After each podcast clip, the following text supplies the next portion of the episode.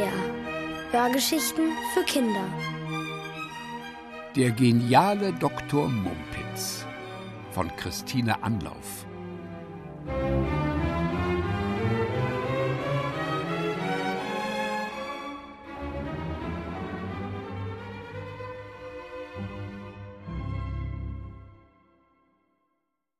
Das spralinesische Mädchen. Habt ihr schon mal von Dr. Mumpitz gehört? Nein? Puh, seid froh. Dann ist bei euch alles in Ordnung. Dr. Mumpitz kenne nämlich nur Leute, die ein Problem haben, und zwar ein wirklich verflixtes Problem, eines, das einem die Haare zu Berge stehen lässt und bei dem man sich absolut keinen Rat mehr weiß. Auf seinem Klingelschild steht es sogar geschrieben Dr. Mumpitz, Diplomspezialist für verflixte Probleme. Wie bitte? fragt ihr. Diplomspezialist? So etwas gibt es doch gar nicht. Also kann es logischerweise ja wohl auch keine Dr. Mumpitz geben. Na, guckt mal an, ihr kleinen Schlaumeier. Wer hat euch eigentlich beigebracht, dermaßen um die Ecke zu denken? Dr. Mumpitz bestimmt nicht. Der denkt immer schnurgeradeaus, vom Sofa bis zum Schreibtisch. Spätestens dort bleiben seine Gedanken allerdings kleben. Das liegt daran, dass es ein etwas ungewöhnlicher Schreibtisch ist. Zunächst einmal hat er keine richtige Farbe. Und dann auch keine richtige Form. Von oben gesehen ähnelt er am ehesten einem Spiegelei. Und jetzt kommt mal näher, denn ich verrate euch ein Geheimnis. Dr. Mumpitz hat ihn selbst gebaut, aus alten Kaugummis. Immer wenn er mit einem fertig ist, klebt er ihn an den Tisch. Das ist praktisch, denn dadurch liegen die Kaugummis nicht auf dem Boden herum oder verkleistern ihm den Magen. Und kauen muss Dr. Mumpitz. Beim Kauen kommen ihm nämlich die besten Ideen. Und ohne Ideen, nicht wahr, könnte er wohl kaum all die kniffligen Probleme lösen, mit denen die Leute zu ihm kommen. Ihr wollt jetzt nichts mehr über Schreibtische und Kaugummis hören. Ihr findet das eklig. Ihr findet, dass ich zu viel über alles und jedes rede, nur nicht über die verflixten Probleme. Na schön. Bitte, dann kommen wir eben zu den Problemen. Wie wäre es zum Beispiel mit denen von letzter Woche? Beginnen wir mit dem Montag. Am Montagnachmittag stand Dr. Mumpitz in seinem Wohnzimmer und wollte eine Ecke seines Schreibtischs mit einem Pfefferminzkaugummi abrunden, als es läutete. Dr. Mumpitz klebte sich den Kaugummi an die Stirn und stürzte zur Tür. Davor standen, ordentlich wie drei Orgelpfeifen, ein recht großer Mann, eine etwas kleinere Frau und ein ziemlich winziges Mädchen. Alle drei starrten ihn entgeistert an. Verzeihung, murmelte Dr. Mumpitz und pulte sich den Kaugummi von der Stirn. Weil er nicht recht wusste, wohin mit ihm, steckte er ihn sich erst einmal wieder in den Mund. Kommen Sie doch herein. Unschlüssig schoben sich seine Besucher in die Wohnung. Voran der Mann, dann die Frau und zuletzt das winzige Mädchen. In derselben Reihenfolge ließen sie sich auf Dr. Mumpitz Sofa nieder. Tee? fragte Dr. Mumpitz. Nein, danke, sagte der Mann und blickte unbehaglich auf den seltsamen Schreibtisch an der Wand gegenüber. Wir suchen dringend Hilfe bei einem Problem. Wie es scheint, haben wir uns allerdings in der Adresse geirrt. Aber nein, Sie sind ganz und gar richtig, rief Dr. Mumpitz. Wenn es einer weiß, dann ich. Wohin, wenn ich fragen darf, hat sich die Kuh verirrt? Ich meine, wo drückt der Schuh? Der Mann räusperte sich. Es geht um unsere Tochter. Aha. Dr. Mumpitz zwinkerte dem winzigen Mädchen zu und fragte, wie heißt du denn? Muni, sagte das Mädchen. Muni, na, das ist mal ein schöner Name, fand Dr. Mumpitz. Da haben Sie's, stöhnte die Frau auf. Sie heißt nicht Muni, sondern Olga. Das ist ja das Problem. Statt ordentlich zu sprechen, redet die Kleine ein völlig sinnloses Kauderwelsch. Wir waren bei jedem Arzt in der Stadt, aber keiner konnte uns sagen, was mit ihr los ist. Sie sah mit feuchten Augen zu Dr. Mumpitz auf. Sie sind unsere letzte Hoffnung. Dr. Mumpitz strich sich nachdenklich und auch ein wenig stolz das Kinn. Wie alt bist du denn? fragte er Olga dann. Das kleine Mädchen reckte vier Finger in die Höhe. Spalüt! So, so, machte Dr. Mumpitz, während er sich erneut über das Kinn strich und energisch auf seinem Kaugummi kaute. Du hast da übrigens einen schwarzen Fleck auf dem Rock. Das Mädchen blickte auf seine Knie nieder, runzelte die Stirn und brummte Schlafsten was? Der Vater fiel entrüstet ein. Was soll das werden, Doktor? Olga trägt Hosen und keinen Rock. Wo flundern, Pleiteli? bestätigte Olga, indem sie auf ihre Beine wies, die tatsächlich eindeutig in zwei Hosenbeinen steckten. Genau, stimmte ihre Mutter bei. Und sauber ist sie auch. Ich lasse meine Tochter ja wohl nicht in dreckigen Sachen herumlaufen. Muff, sagte Olga. Dr. Mumpitz lächelte. Verstehe. Wirklich? fragte Olgas Vater baff. Durchaus. In Olgas Eltern kam freudige Bewegung. Heißt das, Sie können unserer Tochter helfen? riefen sie aus. Helfen? fragte Dr. Mumpitz erstaunt. Aber wozu? Mit Olga ist alles in bester Ordnung. Ja, mehr noch. Ich habe gleich zwei gute Nachrichten für Sie. Jetzt sahen die Eltern schon weniger froh aus, eher argwöhnisch. Und die wären? fragte der Vater. Die erste ist, sagte Dr. Mumpitz, dass Sie zwar Olga nicht verstehen, aber Olga Sie dafür sehr gut. Stimmt's, Olga? Muff, sagte Olga. Sehen Sie? Aber es kommt noch besser. Olga ist außerdem ein ganz besonderes Sprachtalent. Wie bitte? rief Olgas Mutter. Machen Sie sich über uns lustig? Sie haben doch eben gehört, dass sie kein einziges ordentliches Wort spricht. Oh doch, sagte Dr. Mumpitz vergnügt. Versuchen Sie mal Flundern Pleiteli zu sagen. Sie werden bemerken, dass Sie sich fast die Zunge dabei brechen. Aber bei Olga geht es wie geschmiert. Tatsache ist, dass sie fließend Spralinesisch spricht. Olgas Eltern wurden blass. Sprali. Was? Spralinesisch. Eine hochkomplizierte und sehr seltene Sprache. Meines Wissens gibt es außer Olga nur noch einen einzigen Menschen auf der Welt, der sie beherrscht. Aber das könnte sich vielleicht ändern, wenn Olga Lust hätte, sie ihnen beizubringen. Verblüffend, wirklich verblüffend. Ihre Tochter ist ein Wunder. Herzlichen Glückwunsch. Der große Mann und seine etwas kleinere Frau wussten nicht, was sie dazu sagen sollten. Mit kalkweißen Nasenspitzen sahen sie abwechselnd auf die strahlende Olga und den strahlenden Dr. Mumpitz. Und warum spricht sie nicht Deutsch? fragte die Mutter endlich. Nun, weil es zu einfach wäre, nehme ich an. Für Deutsch ist Olga zu klug. Aha, sagte die Mutter leise. Sie nahm Olga an die Hand, Olga nahm ihren Vater an die Hand, der aussah, als wäre ihm gerade ein Ziegelstein auf den Kopf gefallen, und zu dritt verließen sie Dr. Mumpitz Praxis. Dr. Mumpitz nahm den Kaugummi aus dem Mund, klebte ihn an seinen Schreibtisch und lächelte in seinen Bart. Malofeta barum pimuni, murmelte er, was so viel bedeutete wie Mach's gut, kleine Olga.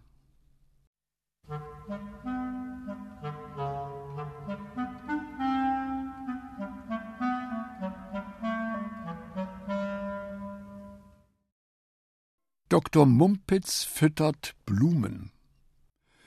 Als Dr. Mumpitz am Dienstagmorgen erwachte, freute er sich.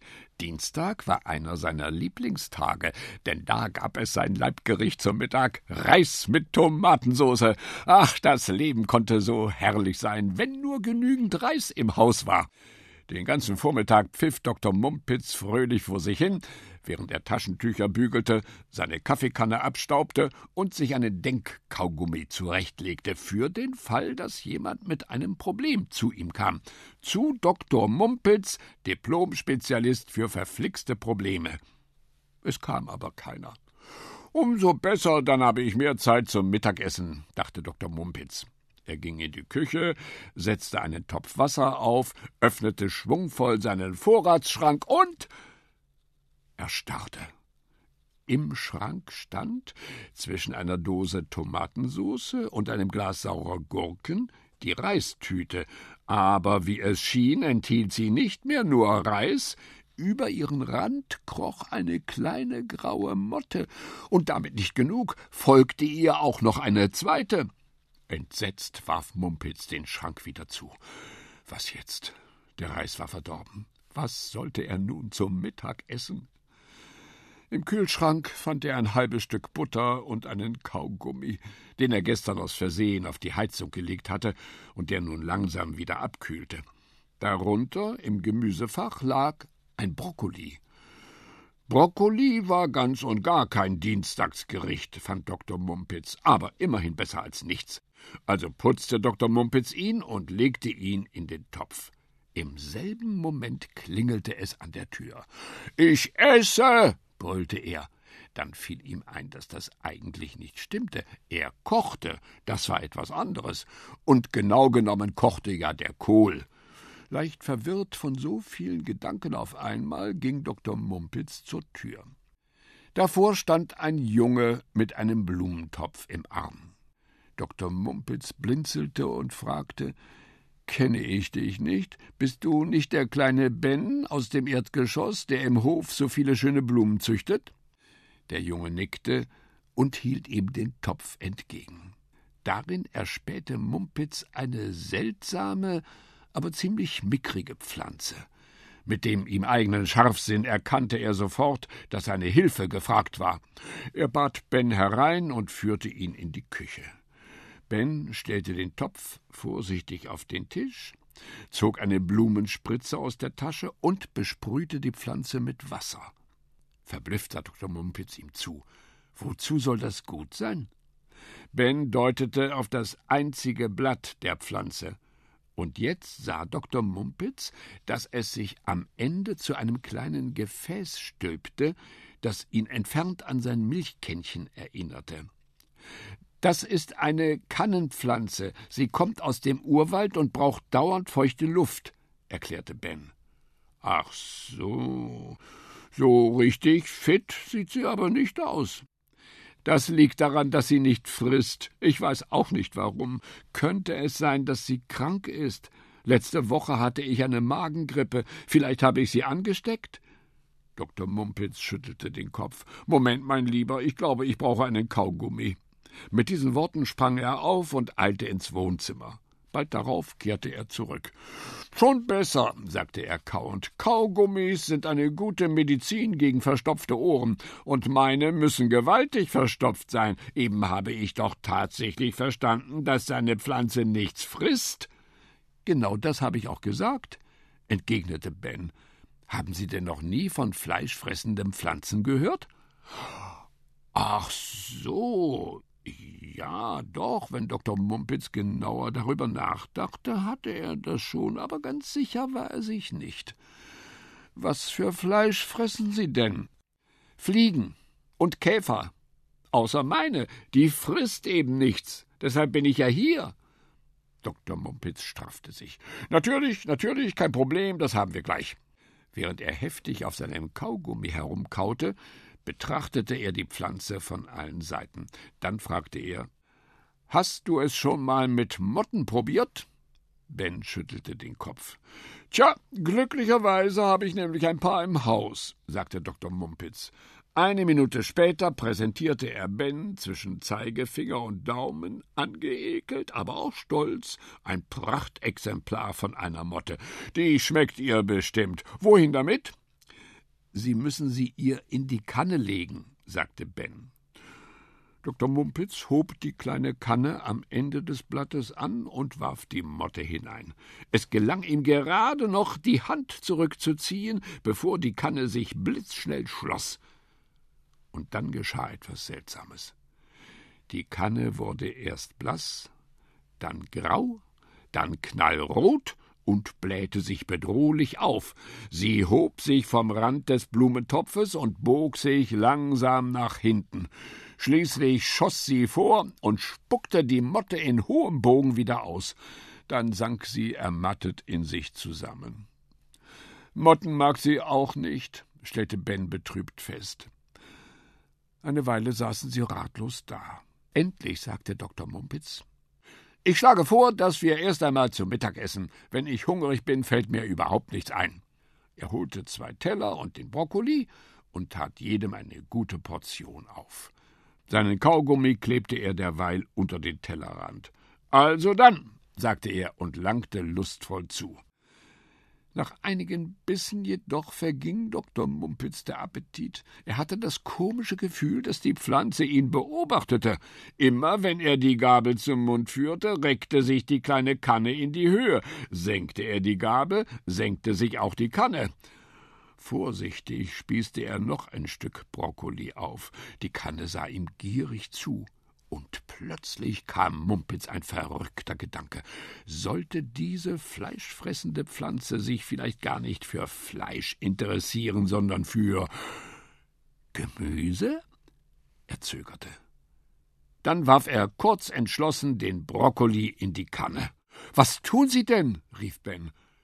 Doch er verstummte sogleich, als er sah, wie die Kanne vor ihren Augen ein sattes Rosa annahm und sich anmutig hin und her wiegte.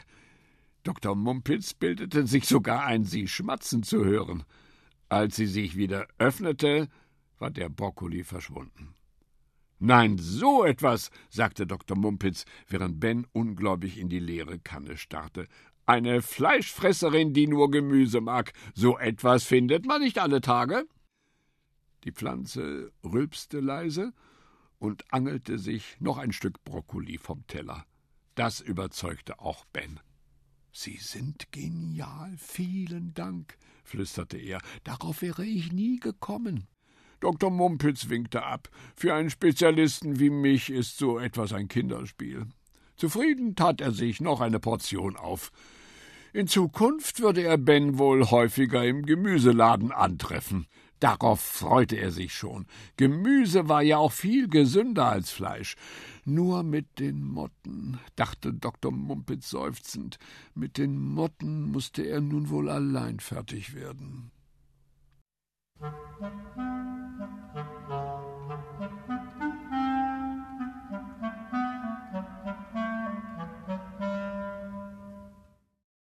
Dr. Mumpitz kann es nicht glauben.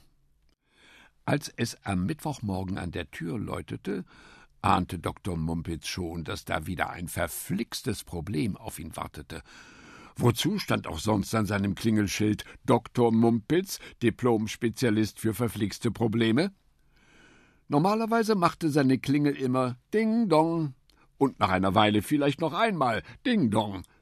Diesmal aber ging es Ding dong, ding dong, ding dong, am laufenden Band, als wäre ein Feuer ausgebrochen oder als hätte irgendein Strolch die Klingel mit einem Streichholz verklemmt.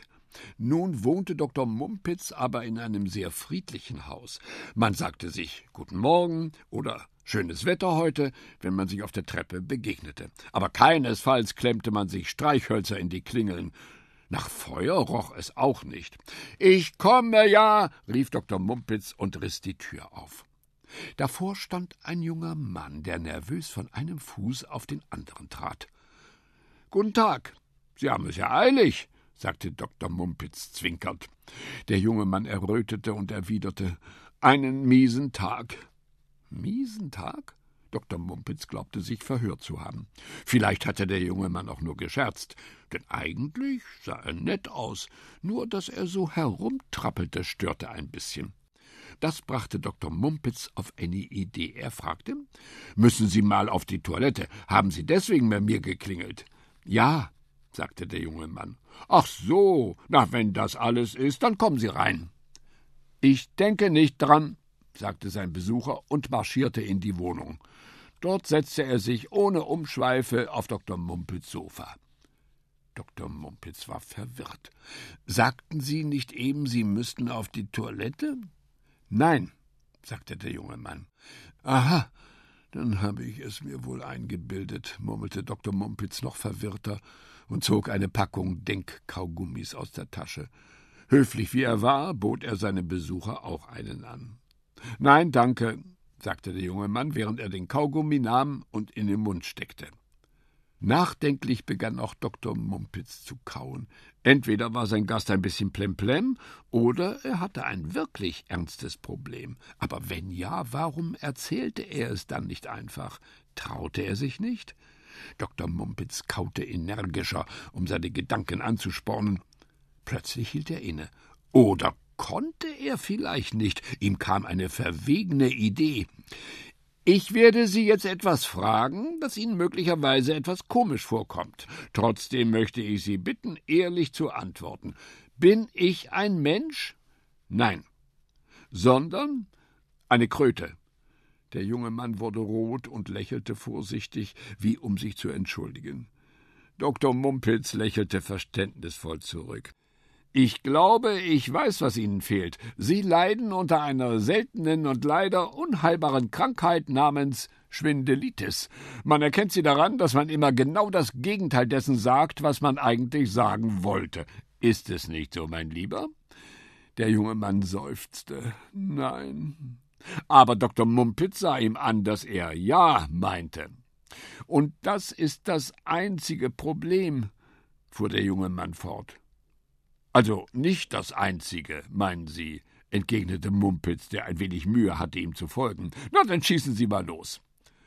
Der junge Mann seufzte noch einmal, diesmal kam es tief aus seinem Inneren, und dann erzählte er eine Geschichte, die Dr. Mumpitz, nachdem er jeden Satz sorgfältig ins Gegenteil übersetzt hatte, ausgesprochen traurig fand. Der junge Mann litt schon seit einigen Jahren unter der Schwindelitis. Seitdem hatte er nach und nach fast alle seine Freunde verloren. Natürlich, wer ist schon gern mit einem Schwindler befreundet? Weil er sein Problem aber niemandem erklären konnte, hatte er endlich schweren Herzens beschlossen, überhaupt nicht mehr zu reden. Er war Gärtner, da fiel das nicht sonderlich auf. Und nun war vor einer Woche ein Unglück passiert. In sein Haus war eine junge Frau mit blauen Augen eingezogen. Der junge Mann konnte gar nichts dagegen tun. Er hatte sich auf der Stelle in sie verliebt. Und noch schlimmer, anscheinend mochte sie ihn auch.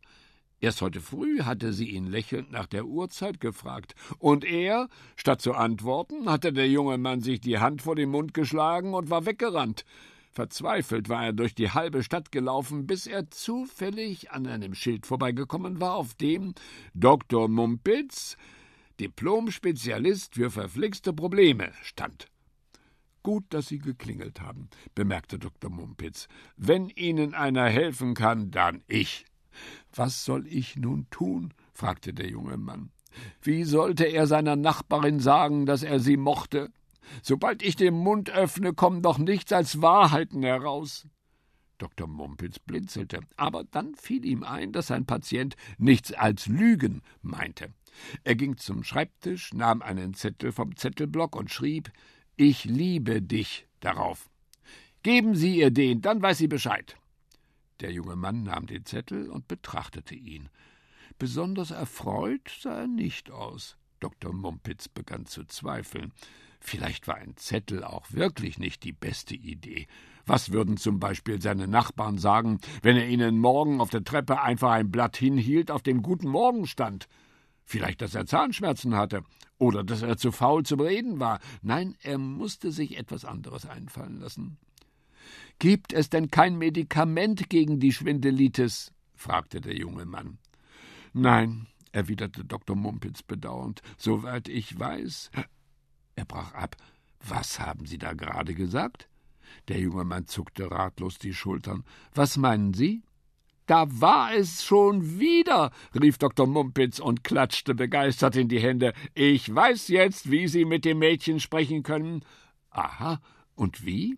Indem Sie Fragen stellen. Fragen natürlich. Gerade eben haben Sie mich doch mehrmals hintereinander etwas gefragt, und ich konnte dabei nicht die geringste Lüge entdecken. Der Clou ist nämlich, dass man beim Fragen gar nicht lügen kann. Verstehen Sie?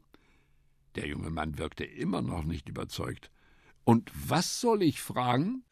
Ob das Mädchen mit Ihnen Eis essen gehen möchte, zum Beispiel, daran merkt es gleich, dass Sie es mögen. Aber wenn das Mädchen mich etwas fragt, was dann?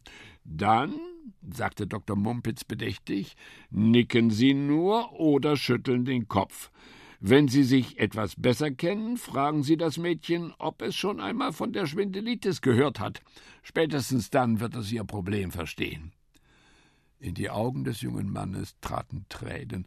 Er ergriff Dr. Mumpitz Hand und drückte sie. Wissen Sie was? meinte er leise, Sie sind der dümmste Mensch, den ich je getroffen habe. Oh, danke, sagte Dr. Mumpitz gerührt. Vielen Dank und viel Glück.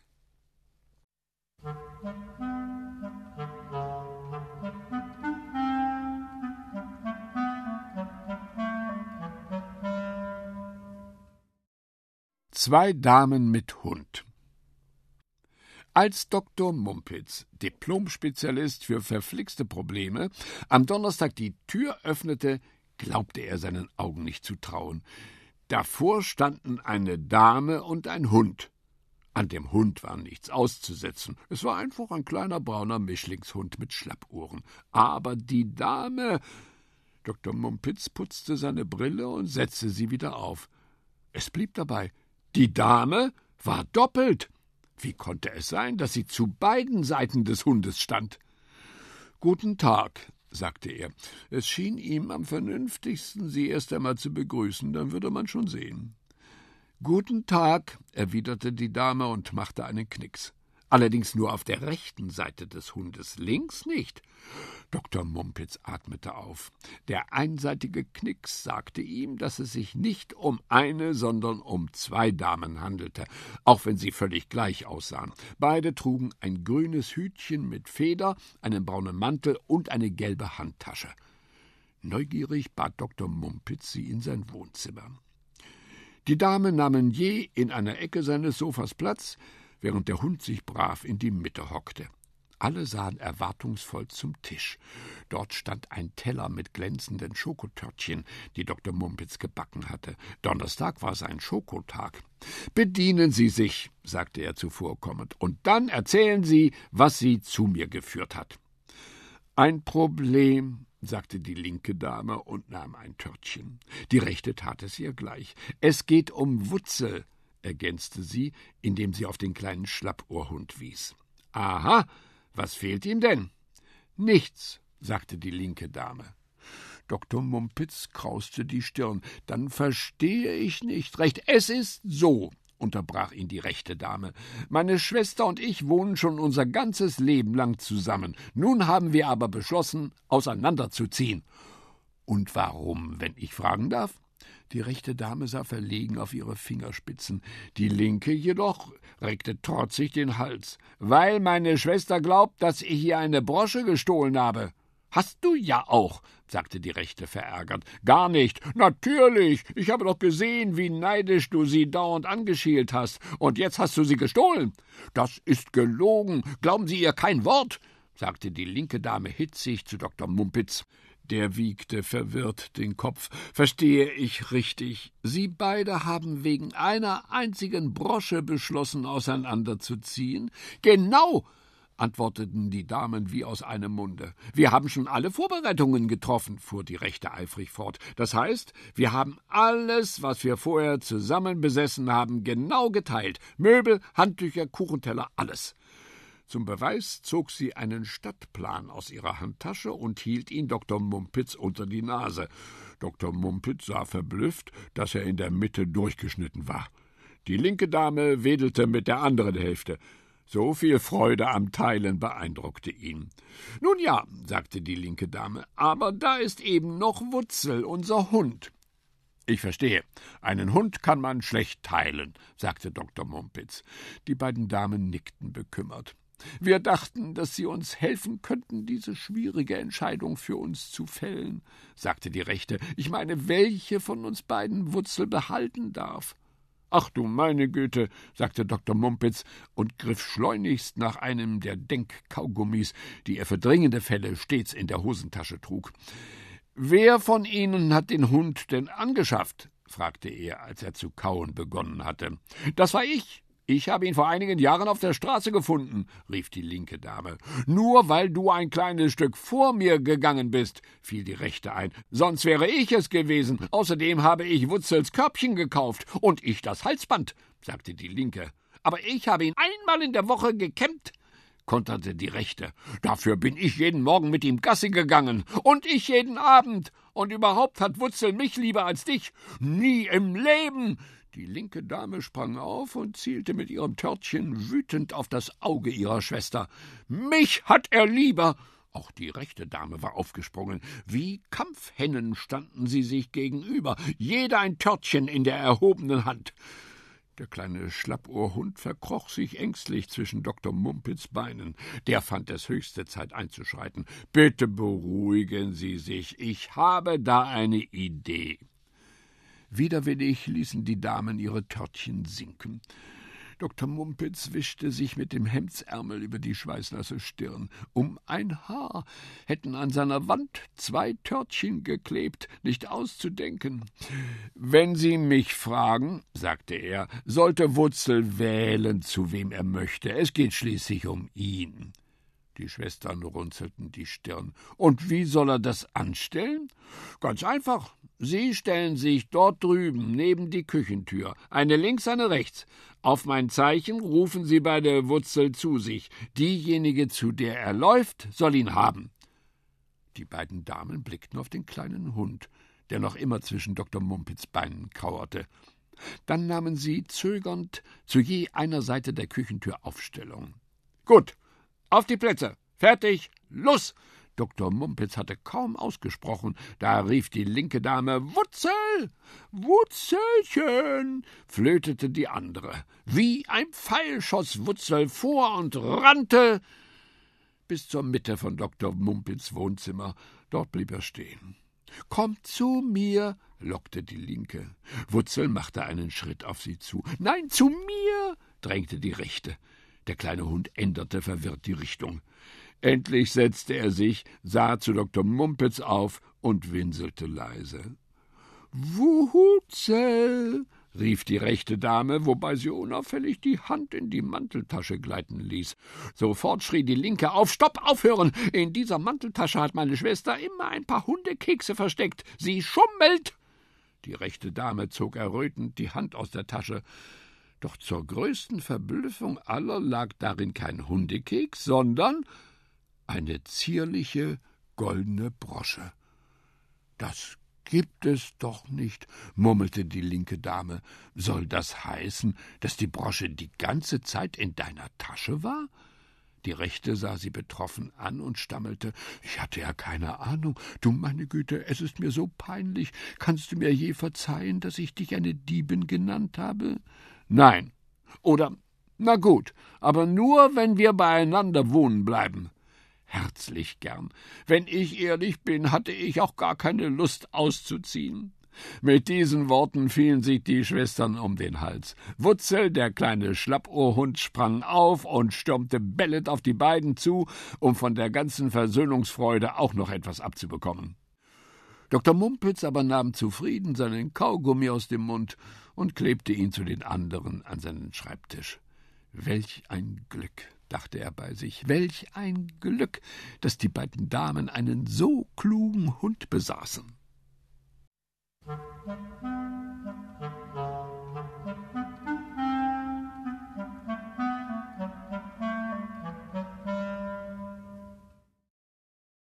Wespe oder Küken?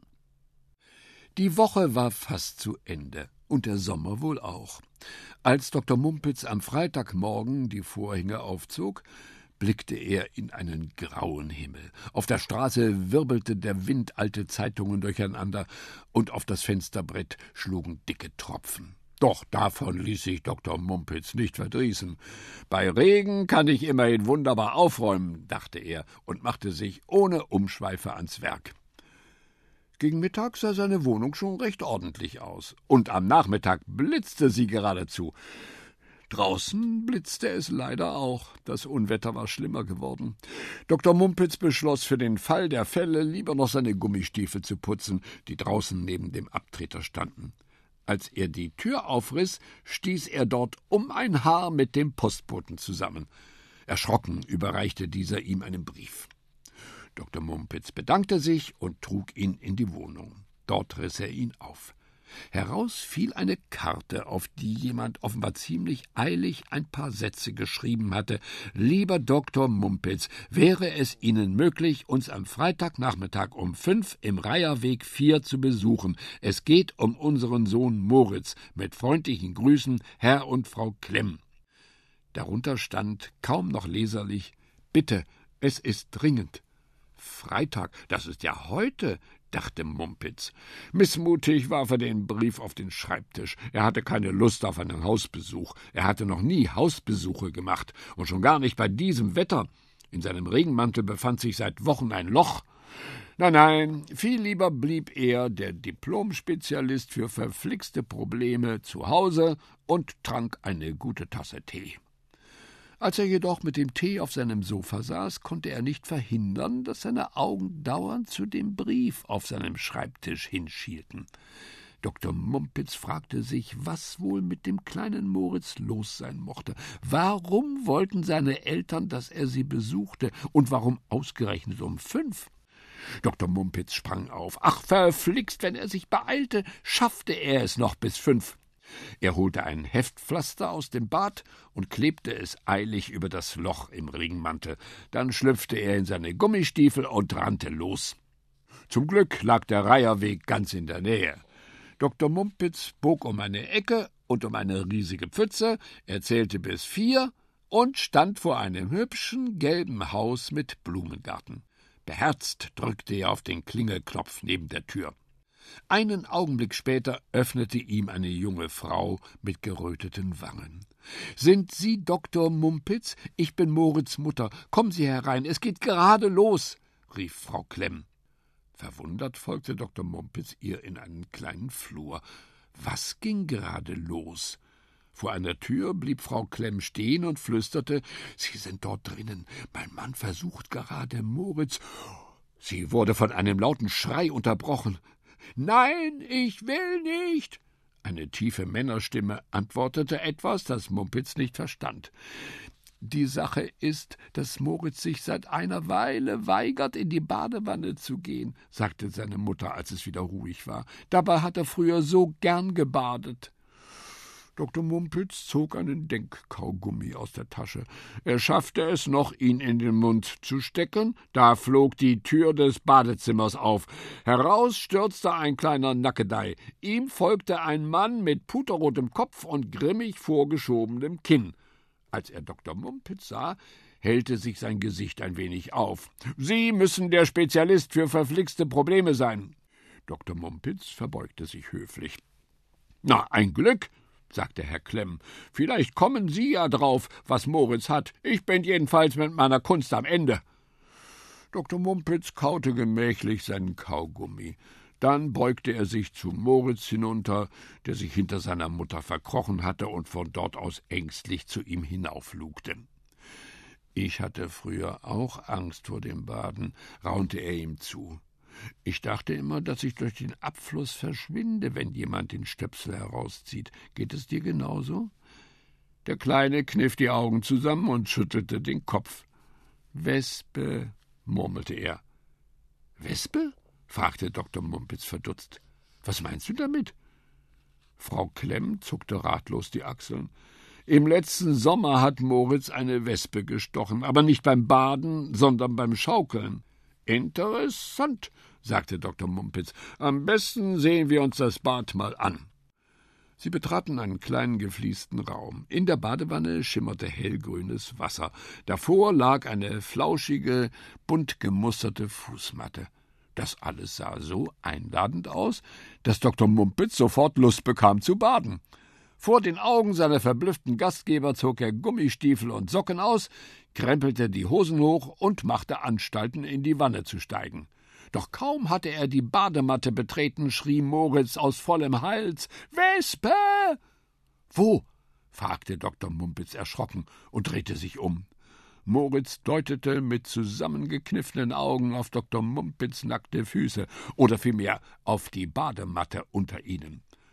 Dr. Mumpitz trat einen Schritt zurück und kniff seinem Vorbild folgend ebenfalls die Augen zusammen. Und plötzlich verstand er, wovor Moritz sich fürchtete. Die Badematte zeigte ein verschlungenes Muster aus roten und dunkelblauen Vierecken. Wenn man aber die Augen leicht zusammenkniff, dann verblassten die roten und die blauen traten hervor, und mit etwas Fantasie ergaben diese die Umrisse einer großen Wespe. Dr. Mumpitz klopfte Moritz auf die Schulter. Das haben wir gleich.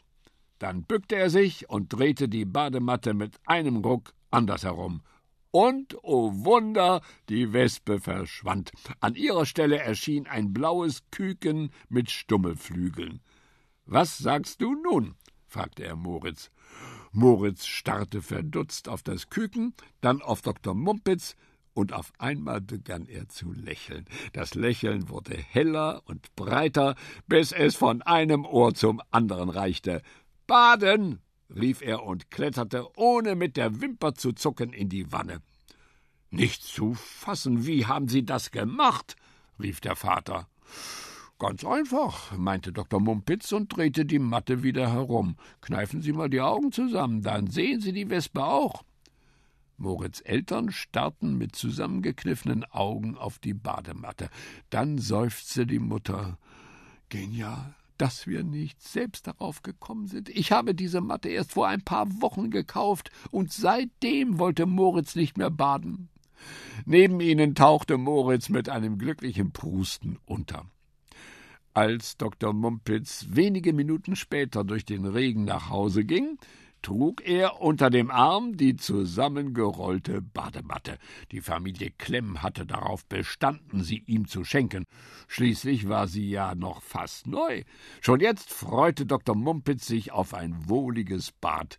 Glücklicherweise hatte er keine Angst vor Wespen, und schon gar nicht, wenn sie so weich und flauschig waren wie diese hier.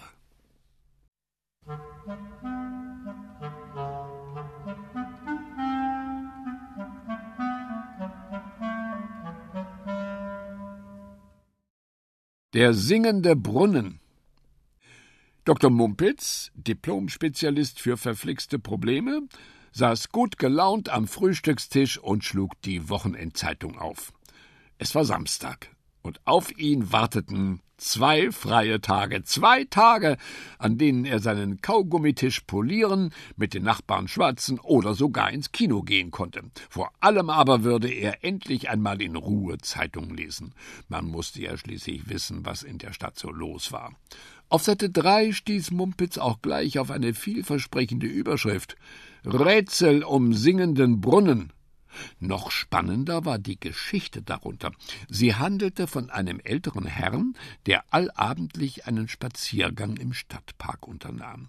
Dieser Herr ging immer denselben Weg, an dessen Ende er an einen kleinen Brunnen gelangte, der den lustigen Namen Karpfenbrunnen trug.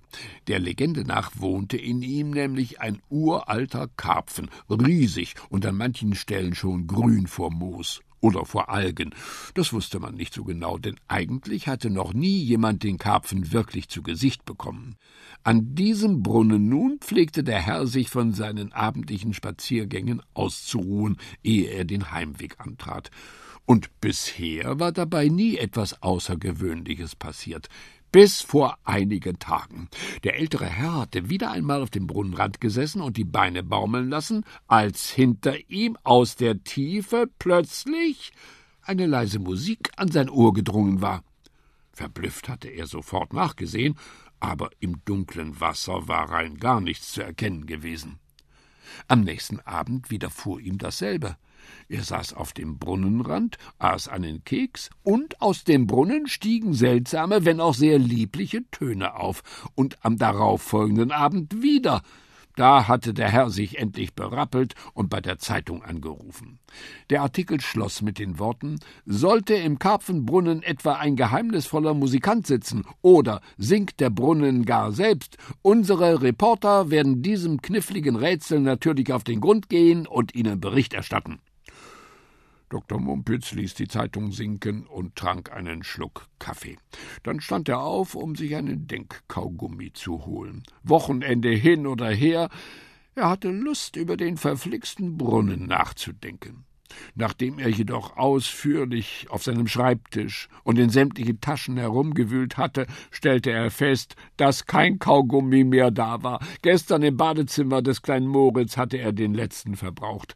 Es half nichts, er musste hinunter zum Zeitungsladen an der Ecke, wo es neben Zeitschriften und Rätselheften auch alle erdenklichen Sorten Süßigkeiten zu kaufen gab.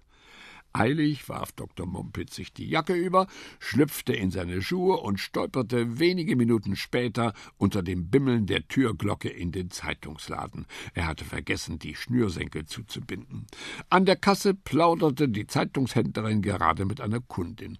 Sie waren so in ihr Gespräch vertieft, dass sie Dr. Mumpitz Gruß gar nicht bemerkten.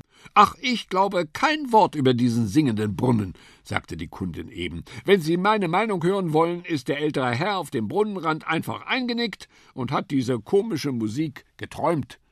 Dreimal hintereinander? zweifelte die Zeitungshändlerin. Warum nicht? Ich hatte auch schon mehrmals hintereinander denselben Traum. So etwas kommt vor. Wie sollte man sich diese Brunnenmusik denn sonst erklären? Denken Sie etwa, dass eine Seejungfrau dort eingezogen ist, die nichts Besseres zu tun hat, als jeden Abend für ältere Herren zu singen? Die Kundin lachte schallend, während Dr. Mumpitz mit gespitzten Ohren näher schlich. Nun, das nicht gerade, murmelte die Zeitungshändlerin, aber es könnte doch sein, dass jemand ein Radio in den Brunnen hat fallen lassen. Sehr richtig, mischte Mumpitz sich ein. Das wäre durchaus möglich, ebenso die Seejungfrau, obgleich es sich dann wohl eher um eine Brunnenjungfrau handeln dürfte. Die beiden Frauen sahen ihn verdutzt an. Dr. Mumpitz verbeugte sich. Wenn ich mich vorstellen darf, Dr. Mumpitz, Diplom-Spezialist für verflixte Probleme. Und jetzt hätte ich gern ein Päckchen Kaugummi, möglichst scharf, denn ich muss scharf nachdenken. Die Zeitungshändlerin reichte ihm ein Päckchen Pfefferminzkaugummi. Danke, sagte Dr. Mumpitz und bezahlte. Damit werde ich das Brunnenrätsel auf der Stelle lösen. Hoch erhobenen Hauptes stolzierte er aus dem Laden. Draußen schlug er den Weg zum Stadtpark ein. Dort hatten sich schon allerhand Neugierige um den Karpfenbrunnen versammelt. Kinder, Erwachsene und Rentner mit und ohne Hunde standen aufgeregt plappernd um die steinerne Brüstung herum. Ab und zu hob jemand die Hand und rief Horcht. Dann verstummte das Geplapper und alle lauschten angestrengt. Doch am Ende war es jedes Mal nur eine schläfrig quakende Ente oder irgendein Handy, das plötzlich losdudelte. Dr. Mumpitz schüttelte den Kopf. Wer immer die nächtliche Musik veranstaltete, angesichts dieses Lärms würde er sich sicherlich in der tiefsten Ecke des Brunnens verstecken.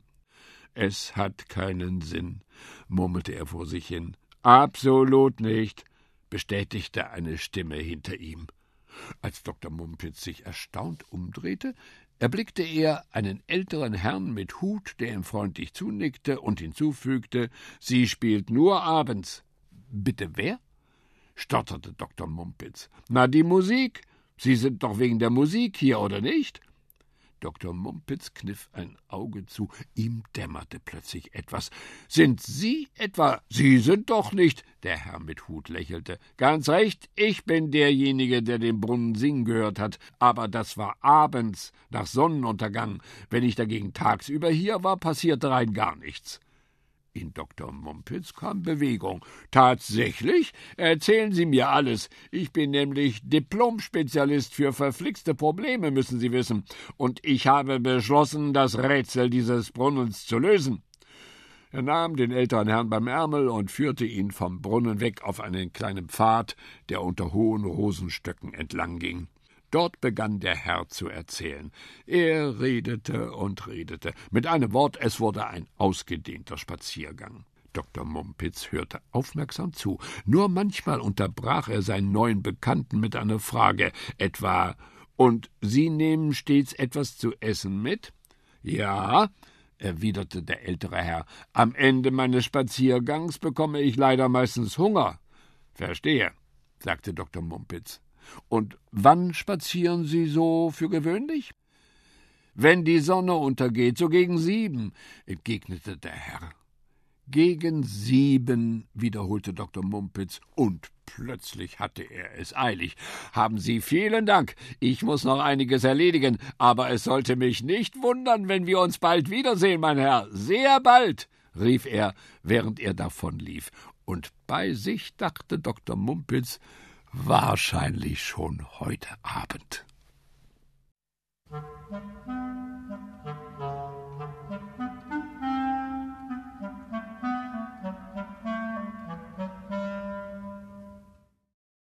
Dr. Mumpitz und der Aufziehfisch. Nachdem Dr. Mumpitz den älteren Herrn im Stadtpark verlassen hatte, begab er sich schnurstracks nach Hause. Er hatte vor, am Abend zum Karpfenbrunnen, dem singenden Brunnen, zurückzukehren, um dessen Geheimnis endlich zu lüften. Zunächst einmal holte Dr. Mumpitz seinen alten Wanderrucksack aus dem Schrank und bürstete ihn sorgfältig ab. Dann ging er daran, ihn zu füllen eine Taschenlampe, denn es würde ja dunkel sein am Abend, ein Käsebrot, falls er auf den Gesang des Brunnens warten musste, Denkkaugummis natürlich und Mückensalbe. Pünktlich mit dem sieben Uhr der Kirchenglocken brach Dr. Mumpitz auf. Als er den Park erreichte, dämmerte es bereits, und Dr. Mumpitz hielt nach dem netten älteren Herrn vom Vormittag Ausschau. Es Konnte ja sein, dass er gerade seinen Abendspaziergang unternahm, und zu zweit machten Abenteuer mehr Spaß. Doch das einzige Lebewesen, dem er begegnete, war ein erschrockener Hase. Mit dem letzten roten Sonnenstrahl gelangte er auf die Lichtung mit dem rätselhaften Brunnen. Dr. Mumpitz zog seine Taschenlampe hervor und leuchtete in den Brunnen hinein. Tintenschwarzes Wasser war dort, sonst nichts. Na schön, dachte Dr. Mumpitz und packte sein Käsebrot aus. Dann warte ich eben. Es geht doch nicht über ein Käsebrot im Freien. Er wollte eben abbeißen, da plätscherte es hinter ihm. Dr. Mumpitz wirbelte herum, vielleicht etwas zu schnell, denn das Käsebrot rutschte ihm aus der Hand und plumpste ins Wasser. Beinahe im selben Moment plätscherte es wieder, dann drang aus der Tiefe des Brunnens noch ein anderes Geräusch. Es klang wie ein leises Rasseln, das schnell näher kam. Aufgeregt richtete Dr. Mumpitz seine Taschenlampe auf das Wasser. Er sah sein friedlich vor sich hin dümpelndes Käsebrot. Dahinter jedoch erschien plötzlich etwas Großes, Dunkles, das zielsicher darauf zustrebte, etwas mit runden Glotzaugen, einem breiten Maul und einem krummen, gefleckten Rücken. Es war der größte Fisch, den Dr. Mumpitz je gesehen hatte. Ein Karpfen, wenn er sich nicht irrte. Aber was war das? Der Karpfen blieb auf einmal stehen. Im Lichtkegel seiner Taschenlampe sah Mumpitz ihn heftig mit den Flossen rudern, aber er kam kein Stück mehr vorwärts. Es war, als ob jemand ihn festhielte. Gleichzeitig hörte auch das rasselnde Geräusch auf. Und auf einmal hob der Karpfen seinen riesigen Kopf aus dem Wasser und sah Dr. Mumpitz an. Lange und traurig. Dann sank er zurück in die Tiefe. Kaum war er verschwunden, da stieg aus dem dunklen Wasser eine zarte Melodie in den Abend. Der Brunnen sang. Dr. Mumpitz lauschte, bis die Melodie nach einer Weile leiser und langsamer wurde und schließlich mit einem merkwürdig leiernden Ton verstummte. Erst da kam er wieder zu sich. Es war höchste Zeit für eine Denkkaugummi. Während er zu kauen begann, sann Dr. Mumpitz über die rätselhafte Musik nach und über den Karpfen. Der Karpfen hatte ein verflixtes Problem, so viel stand fest. Könnte es sein, dass das Problem des Karpfens auf irgendeine Weise mit der Musik zusammenhing? Er beugte sich über den Brunnenrand und versuchte sich genau zu erinnern. Wann hatte er die Musik gehört? Als der Karpfen untergetaucht war. Vorher, als er aufgetaucht war, nicht. Stattdessen war da dieses seltsame Rasseln gewesen. Es hatte ein wenig geklungen, als ob ein Spielzeug aufgezogen würde. Sollte der Karpfen etwa ein Aufziehfisch sein? Dr. Mumpitz musste lachen. Doch gleich darauf schlug er sich gegen die Stirn. Natürlich, der Karpfen war ein Aufziehfisch, nur dass er nicht aufgezogen wurde, sondern selbst etwas aufzog, und zwar nicht freiwillig, ganz und gar nicht freiwillig, dafür sprach sein trauriger Blick.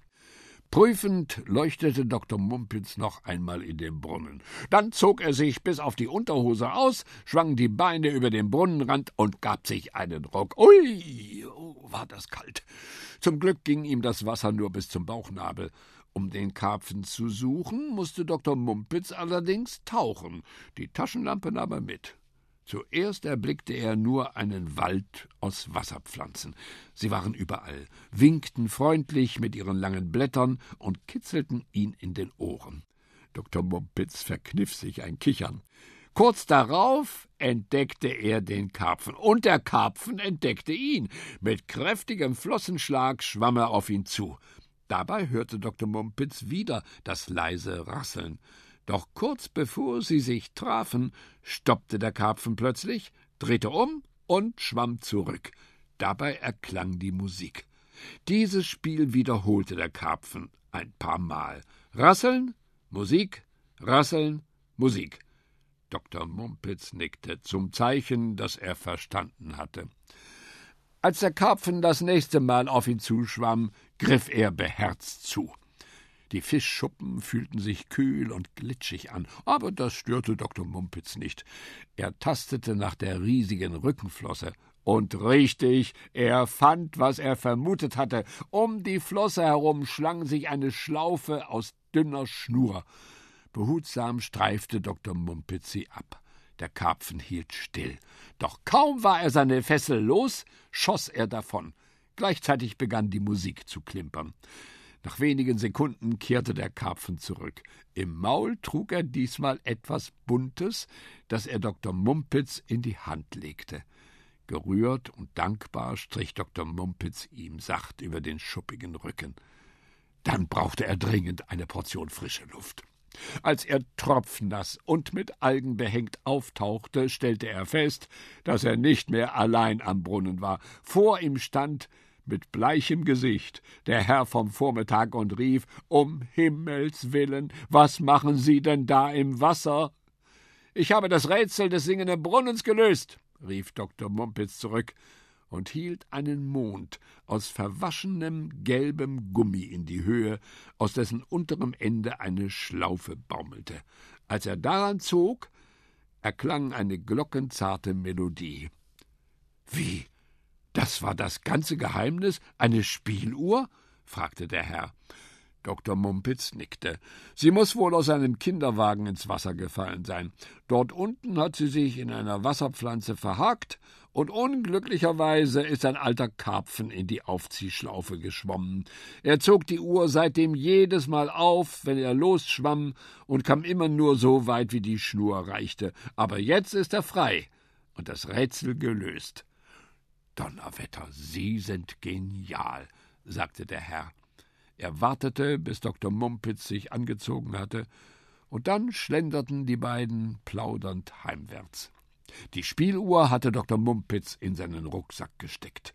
Es würde herrlich sein, von nun an jeden Abend mit Musik einzuschlafen. In ihrem Rücken aber plätscherte leise der Brunnen. Es klang, als sagte der alte Karpfen ihnen Lebewohl.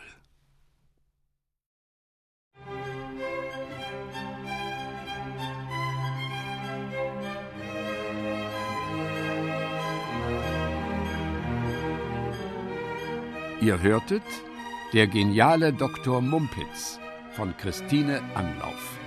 Gelesen von Jürgen Thormann. Ohrenbär. Hörgeschichten für Kinder in Radio und Podcast.